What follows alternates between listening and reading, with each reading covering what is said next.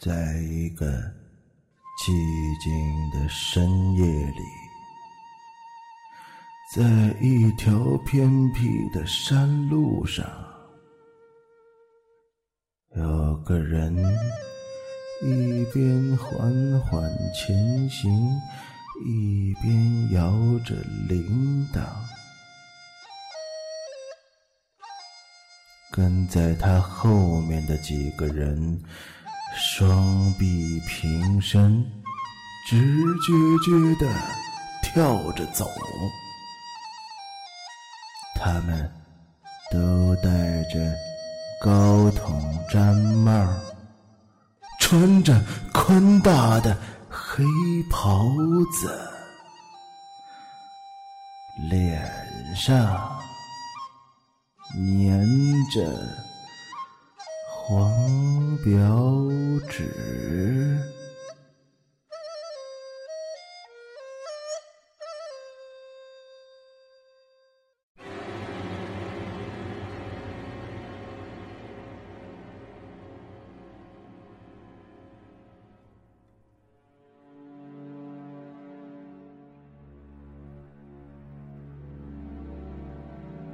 这里是 FM。四幺九八五，欢迎收听陈凯微电台，我是主播陈凯。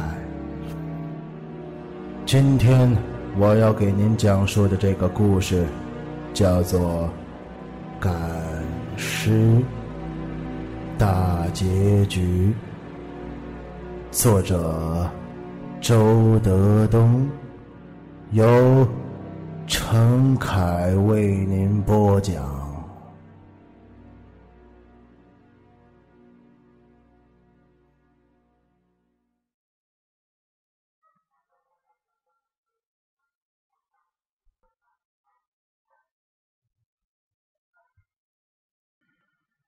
雨还是没有下，天彻底黑了。另一个世界缓缓地睁开了眼。祝由科换上深蓝色的道袍，走出房门，要上路了。那个男孩没有出来，不知道他是不是已经逃了。祝由科把黄表纸贴在四男一女的脸上，然后。慵懒的闭上了眼睛，嘴里嘀咕着什么。那四男一女剧烈的抖动起来，接着，一个个跳了出来，站成了一队。祝由科木木的转过身，摇着铜铃，跨出了大门。那四男一女尾随着他，一个个顺利的跳出了门槛儿。不知道是前面的牵着后面的，还是后面的赶着前面的，诡异的队伍又继续的赶路了。我之所以改变了对他们的称呼，是因为现在我也不知道他们到底是怎么回事了。院子里死寂无声。黑乎乎的大门敞开着，下面露出了一双呆板的草鞋。如果我们有足够的时间一直盯着这双草鞋，说不准他们也会有举动，甚至颠颠的跑进了堂屋。不过，我们还是离开这个古怪的院子，跟上那个赶尸队伍。草鞋愿意干什么就干什么吧。天黑后，乌云反而退去了，露出了月亮。明天应该是个好天气。走出了一段路，祝由科回头看了一眼，四男一女排成一队朝前走，没有哪个从队列里冒出来。他们脸上的黄表纸也贴得好好的，他们身后一条山路蜿蜒，很快就拐了弯儿，被茂密的树竹挡住了。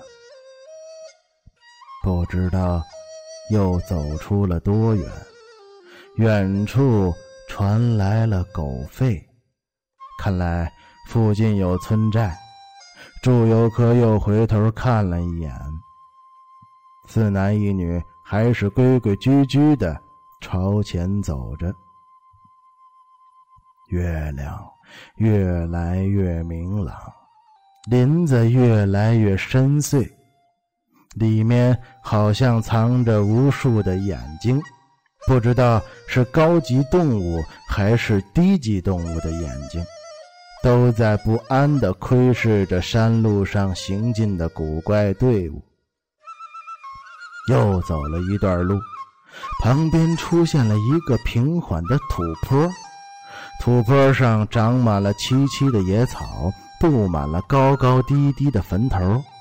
有的坟头上用石块压着一摞摞黄纸，跟那四男一女脸上的黄纸一模一样。他们在风中不停地跳动着，发出哗啦啦的响声。这让人想起了一首小诗。那诗说：“也许这片坟地就是一个美丽的小村。”所有的人家都门户紧闭，外边的人不进去，里面的人也不出来。走过坟地之后，祝由科停下来，再次回头看了一眼。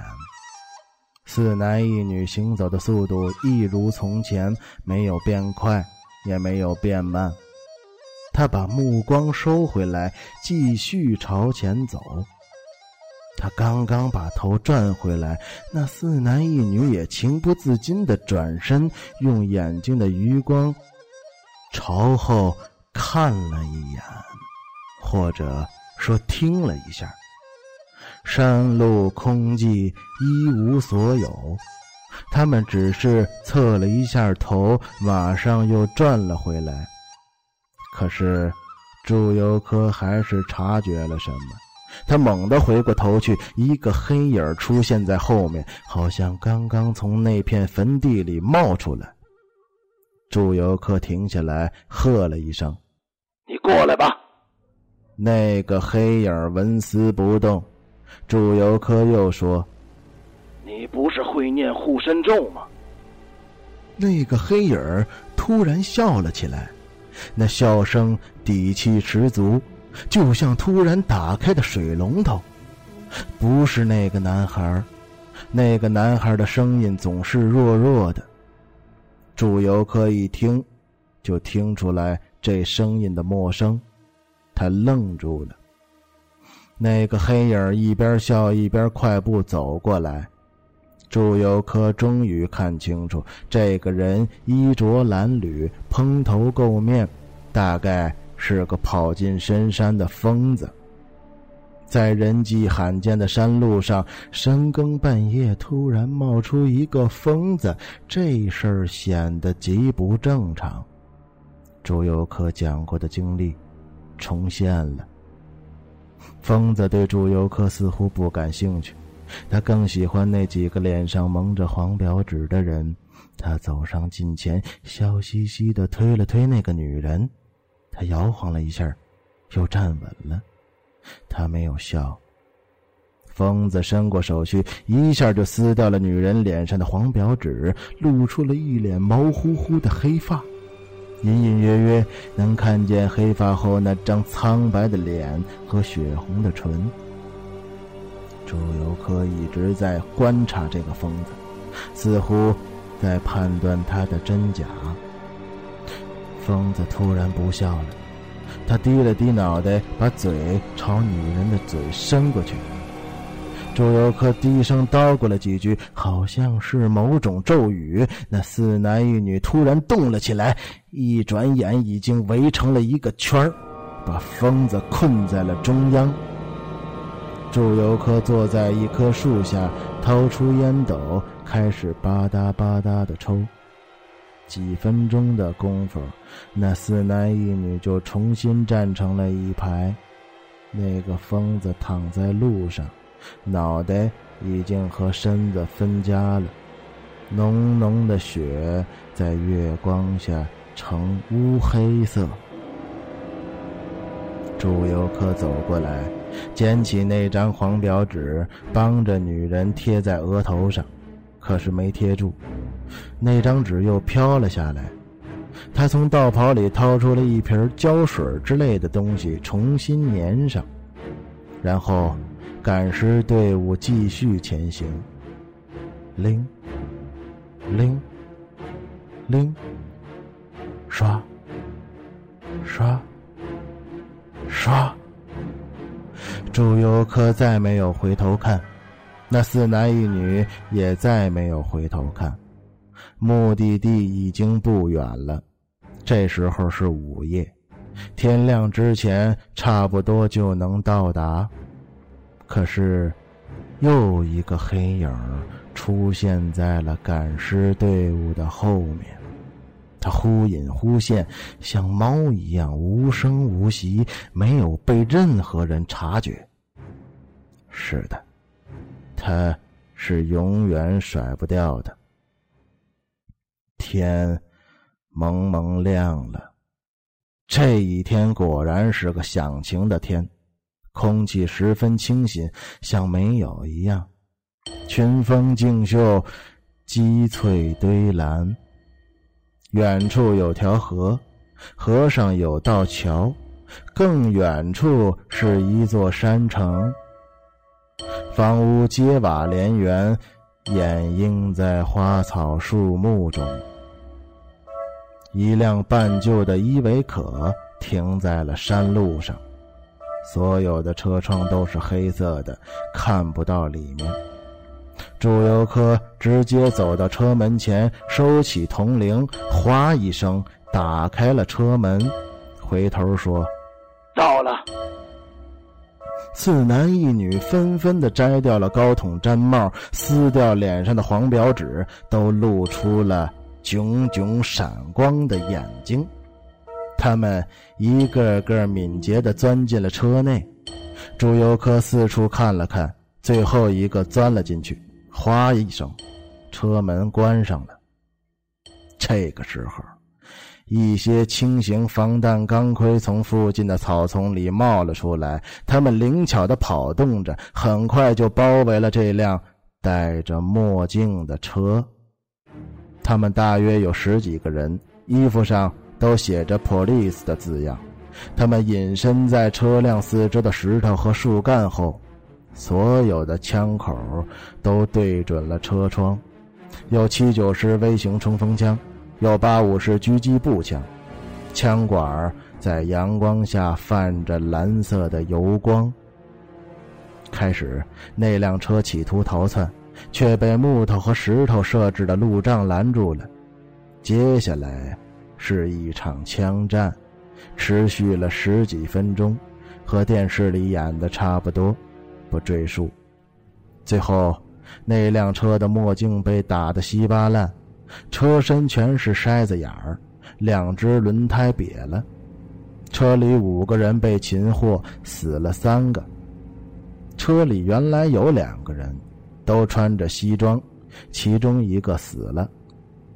还有两个伪装尸体的人真的变成了尸体，一个是那个脚脖子像麻杆的瘦子，还有一个是那个年龄稍大一些的胖子。那个瘦子死了之后，神态竟然变得安详了，好像憋的那泡尿终于撒了出去。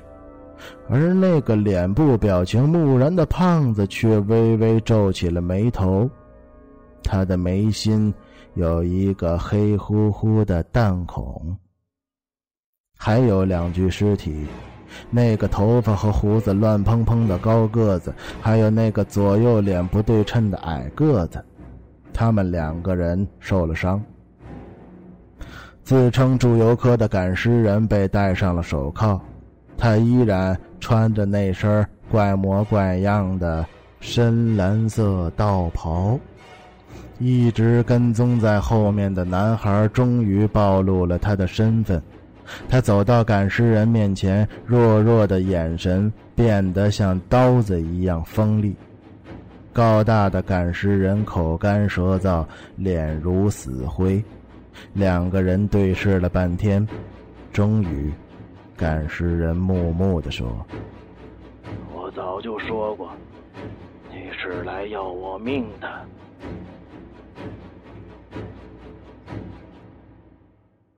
位于黔东噶玛山区，是一个重大的毒源地。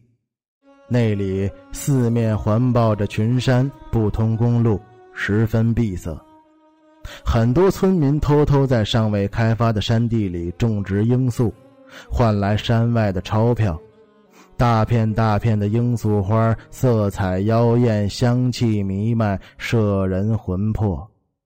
这一季。罂粟正收获，硕壮的罂粟果压弯了枝头，种植者用四支钢针捆成一束特制的钢锯，在成熟的罂粟果上轻轻一划，立即就有四道白色的浆液从果皮上渗了出来。他们的手法极其娴熟，划得不深不浅，这样浆液才能够最大限度地流出来。次日，他们用半月形的小镰刀，小心地刮下半凝固状态的黄色烟膏，抹在一块光滑的铁板上。积累到一定数量时，扯下一些罂粟花瓣，把烟膏层层包裹起来，放入随身的桶帕内。从伽马到上古。大约四百里路，一些毒贩在伽马买走成块成块的鸦片，运到上古，转卖给地下海洛因加工厂，谋取暴利。近来，警方几乎堵死了伽马毒品外流的所有途径，毒贩无法通过，就选择了这个办法：把大量的鸦片捆绑在身上，用宽大的黑袍包住，伪装成赶尸。选择早年间马帮行走的荒山险境，昼伏夜行，躲避警方和群众的眼睛。开头，我说我就是那个赶尸人，那不是跟你开玩笑。这个故事就是那个赶尸人讲的，在看守所里。这是位于郊区的一个不大的院落。围着铁丝网，停满了警车。赶尸人被羁押在一栋猩红色的小楼内的一个房间里。楼道口有一扇铁门，画着安全线。楼顶有警察来回巡视。他不叫朱有科，那是他胡编的。他本名叫李文彩，是这个毒贩团伙的老大。李文彩对这条山路极其熟悉，他知道哪一段安全，哪一段危险。只有在他认为绝无人迹的地段，他才会下令让几个手下解除伪装，正常行走，锋芒火急的吃东西，匆匆卧在草丛里头补觉。他们的制度极为严格，哪个人破了规矩，露了破绽。很可能就真的变成尸体了，而李文彩的道袍里装着一把二二四型九毫米手枪，那是在云南买的，弹夹容量八发，射程五十米，重不到一公斤。另外几个人的黑袍子里除了鸦片，还有压缩饼干和水，他们用相同的方法成功贩运了三次毒品。警方得到线索，有人在深山老林里赶尸，立即引起了他们的怀疑。于是，他们派男孩伪装成搭伴出山的，打入他们的内部。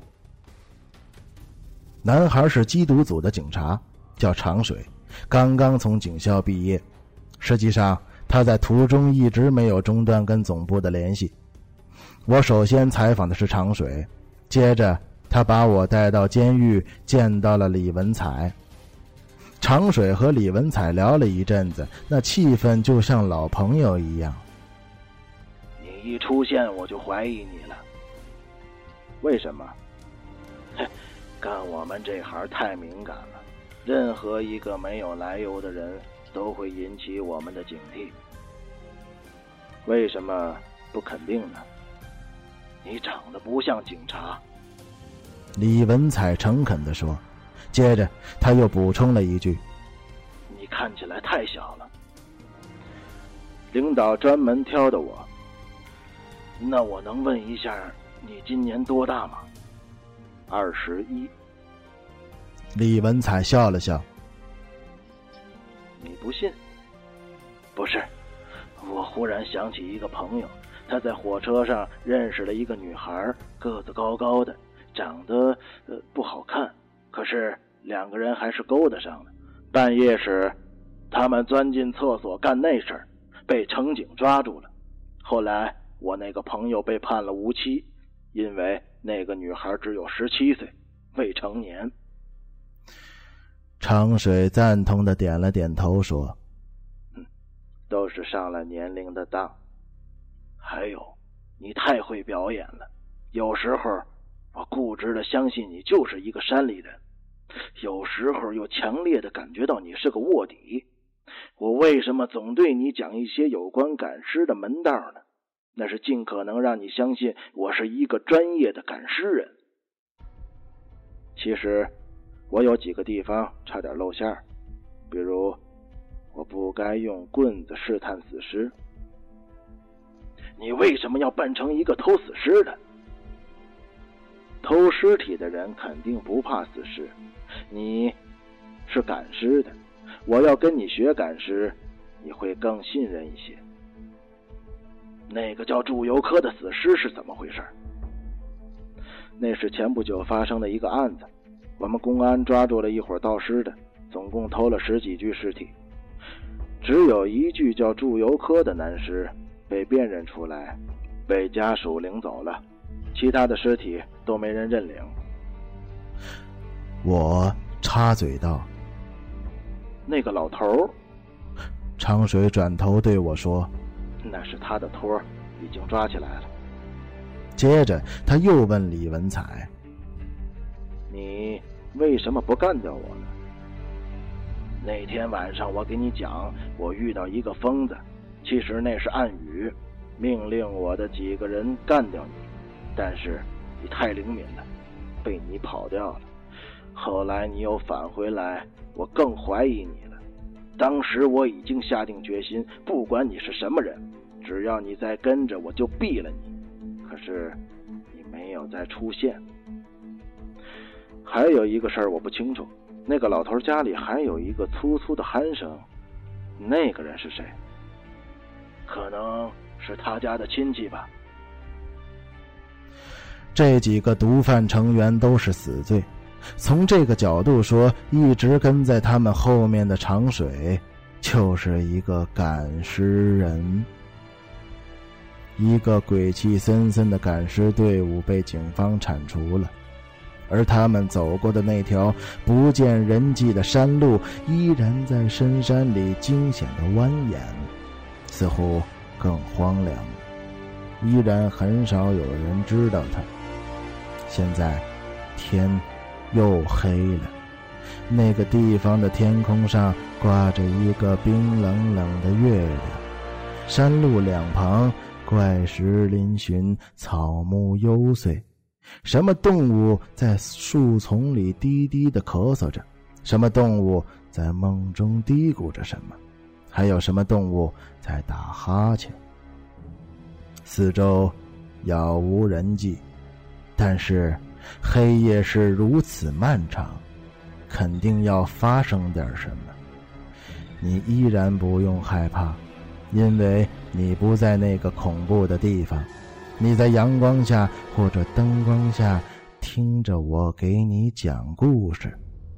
我也不在那里，我只是在讲述荒山野岭的一个场景，那里没有人。和开头一样，你也不要问我怎么会知道那个地方发生的事儿，我什么都不会告诉你。我接着对你讲述那里的情形。黑暗中，好像有一种若有若无的腥气。夜色中，好像有一种幽幽的绿光，这些征兆让人感到凶险异常。看来，这个夜晚不会平安。可是，会发生什么呢？